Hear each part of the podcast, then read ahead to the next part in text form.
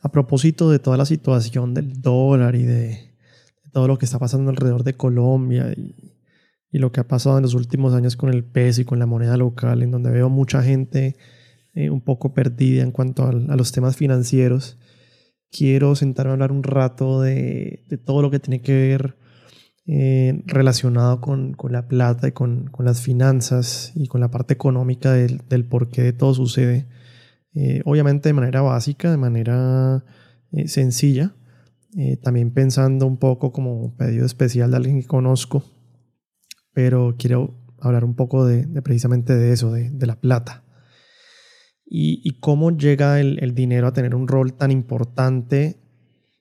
y tan dominante en la vida de todos. Para eso quiero que nos imaginemos por un segundo un mundo en donde no existe el dinero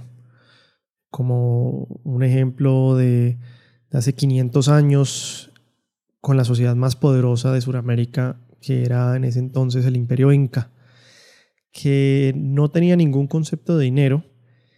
Y obviamente apreciaban las cualidades estéticas de los metales raros y, y veían pues el oro como el sudor del sol, la plata como las lágrimas de la luna. Y para ellos el trabajo era la unidad de valor en el imperio inca. El trabajo como lo era supuestamente, eh, lo era o lo es para las sociedades comunistas. Y en 1532 Francisco Pizarro y su grupo de conquistadores vienen desde España al Perú en la búsqueda de la leyenda del Dorado. Y bueno, allí obviamente suceden varias cosas. Eh, los españoles vencen a los incas en la batalla de Cajamarca y entre los, los sitios que descubren descubren en Potosí, lo que hoy es Bolivia, eh, Cerro Rico, que es una montaña,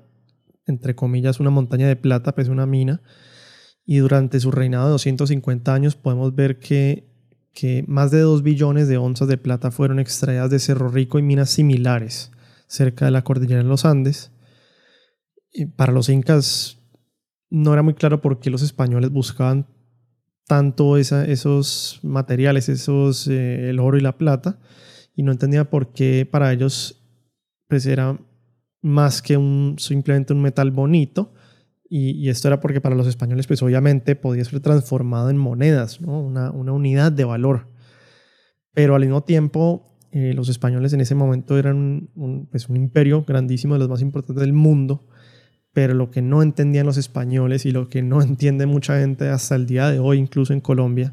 es que mm, pues más monedas de plata, es decir, ellos sacaron todas esas billones, billones y billones de onzas de plata, pero por más plata que ellos sacaran, eso no los haría ricos, sino que simplemente haría que los precios de las cosas fueran más altos por tener mayor cantidad de monedas de plata en circulación, mientras la cantidad de bienes que esas monedas podían adquirir eh, y esa plata buscaba seguía siendo la misma. Eh, lo que pues vemos hoy como inflación. Entonces, en últimas, da lo mismo si, si estas monedas de plata o si esos caracoles de colores o barras de oro o lo que conocemos hoy tal vez como la nota bancaria, el billete, eh, da lo mismo que es. La importancia más que todo es la confianza de la persona sobre dicho objeto que confiere ese valor por ejemplo, en Mesopotamia, en Mesopotamia antigua hace 4.000 años, en donde no utilizaban monedas, sino que utilizaban tabletas de arcilla para interpretar esas transacciones financieras. Entonces, por ejemplo, ellos podían usar una tableta que decía que el deudor debería pagarle al dueño de la tableta de arcilla 330 unidades de trigo en, en día de cosecha. Y en últimas, eso es lo mismo que un billete. El billete en sí no tiene ningún tipo de valor intrínseco, solo es una promesa de pago. Cuando se intercambia un bien o servicio por un billete, se está depositando entonces esa confianza, eh, esa confianza en, que ese billete es una promesa para que a la hora de intercambiarlo más adelante, ese billete valga X unidades de otro bien o servicio. Entonces, en últimas, podríamos decir que la plata se trata acerca de confianza de confianza depositada en la persona pagando dicha plata o, confianza en el banco central que ha creado esos billetes o esa plata o en el banco que honra un cheque. Entonces, tal vez podría decirse que la plata no es un metal, una tableta de arcilla, sino que es confianza hecha tangible sin importar qué sea ese objeto tangible, ya sea papel, oro o arcilla. Y esto en últimas nos muestra por qué la palabra crédito viene del latín. Eh, crédito es, es en latín significa credo, que significa creer, yo creo. Y sin la intervención del crédito podríamos decir que la historia entera económica de nuestro mundo hubiese sido imposible. Algo para resaltar importante creo aquí es que se necesitó el mundo oriental para el avance de ese mundo económico del que hablamos por el simple hecho de que si siguiéramos con los numerales romanos, la economía como la conocemos hoy en día no podría existir, porque pues hacer cualquier cálculo era muy demorado y muy complejo, las fracciones eran complejas, bueno. Hasta que Leonardo de Pisa, conocido como Fibonacci, logró traer del oriente los números arábicos que hoy utilizamos, el 1, el 2, 3, 4, 5, 6, 7, 8, 9 y 0. Son esos números arábicos que hoy utilizamos y él los trae, los integra al sistema. Y una vez avanzado y adaptado ese uso de numerales arábicos, pues el resto de cálculos seguiría y se tomaría, digamos, el mundo económico como una revolución, entre comillas. Em, pero bueno, volviendo al, tema de la deuda o el, préstamo, eh, si, nos ponemos a pensar un poco en el por qué, de dónde viene todo eso, tal vez podríamos ver que, que yo le presto plata a alguien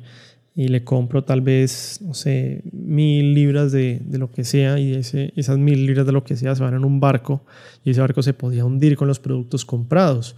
o me podían robar a mí quien cargaba esos billetes, esa plata o esas tabletas de arcilla. Y por esa razón entonces los prestamistas de dinero pedían una compensación por asumir dicho riesgo, lo que hoy conocemos como el interés, que no es más que la suma pagada al prestamista por encima de la suma del capital prestado. Es decir, los mil que yo le presté más ese porcentaje adicional como por ese riesgo que se asumía. Y, entre otras cosas, eh, aquí entra el tema de los judíos, que eran conocidos en, en, las épocas pasadas como prestadores de dinero. Y el motivo histórico de ello es muy sencillo, es que para los cristianos era prohibido cobrar intereses sobre la plata prestada, porque era un pecado hacerlo, mientras que en la Biblia decía que un judío no podía prestarle al hermano,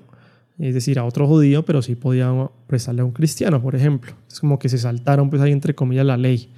Em, y también aquí hablando de los judíos, ellos en Venecia solían sentarse detrás de sus tablas, en italiano tabole, y estaban sentados en sus banchi, sus bancas, la palabra italiana que en últimas conlleva y lleva a los bancos.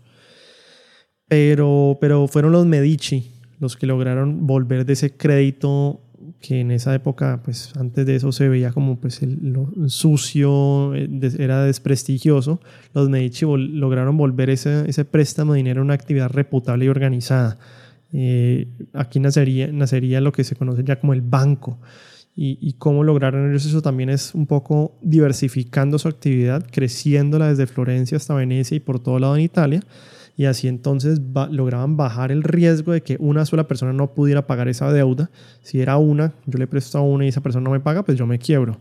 Pero si ya no es una, sino que son 100, mil, 10 mil, un millón de personas, pues si una no paga, pues hay muchas otras que sí pueden pagar. Entonces juegan como con ese riesgo y ese porcentaje de que se dan cuenta cuántos pagan, cuántos no pagan y diversifican ese riesgo. Em, entonces, al, hacer eso también significaba que si uno no pagaba, pues si nada más éramos tres y uno no paga, tal vez los otros dos se quedan también sin plata porque yo no puedo, al que le presté ya no tengo esa plata, no le puedo volver la plata a los otros dos. Pero con muchos más se diversifica ese riesgo y también al bajar esos riesgos entonces hacían que esos costos de los préstamos, el interés fuera más bajo y en últimas esos préstamos pues pudieran ser más asequibles para muchas más personas. Y eh, como para entrar ya al final del segmento de este capítulo, hablando del tema económico y, financiero, eh, creo que sí es muy importante hablar cuando nos sentamos a hablar de crédito, hablar necesariamente del país construido a punta del crédito, que son los Estados Unidos. En Estados Unidos los bancos por lo general le dan crédito y préstamos casi que a cualquier persona. Si no son los bancos, hay tiendas para comprar y vender objetos usados, los pawn shops, hay otras tiendas para pedir avances, para pedir préstamos de dinero con intereses obviamente altísimos. Eh, hay hasta lugares como ZLB Plasma, en donde uno puede literalmente vender la sangre propia a cambio de dinero. Entonces el ciclo de Estados Unidos se volvió un poco como el de prestamistas que prestan ese dinero a quien lo reciben. El que recibe va y se lo gasta en un carro que luego no puede pagar eh, a la totalidad de ese préstamo. Le toca entregar ese carro a que sea vendido en una subasta a alguien que lo compra con dinero prestado, que luego no puede pagar y bueno, así sucesivamente. Y, de hecho, ese sistema de pedir prestado para luego intentar algún negocio, fallar, quebrar, no poder pagar la deuda, arrancar de nuevo, creo que ha sido una característica muy importante del sistema capitalista estadounidense. Eh, eso desde 1898, de hecho, todo estadounidense o norteamericano tiene el derecho de pedir el Chapter 7, la liquidación, o el Chapter 13, la, la reorganización voluntaria personal. Entonces la bancarrota pues, se vuelve un derecho inalienable de Estados Unidos.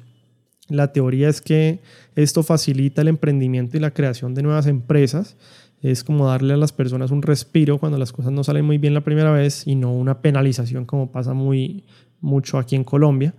Eh, y si podemos ver que, que, en últimas muchos de los grandes éxitos capitalistas de, de Estados Unidos fracasaron en esos primeros intentos como, como Buster Keaton o como Mark Twain o, o, o, el, yo creo que el ejemplo más importante de todos podría verse en nada más y nada menos que el mismísimo Henry Ford.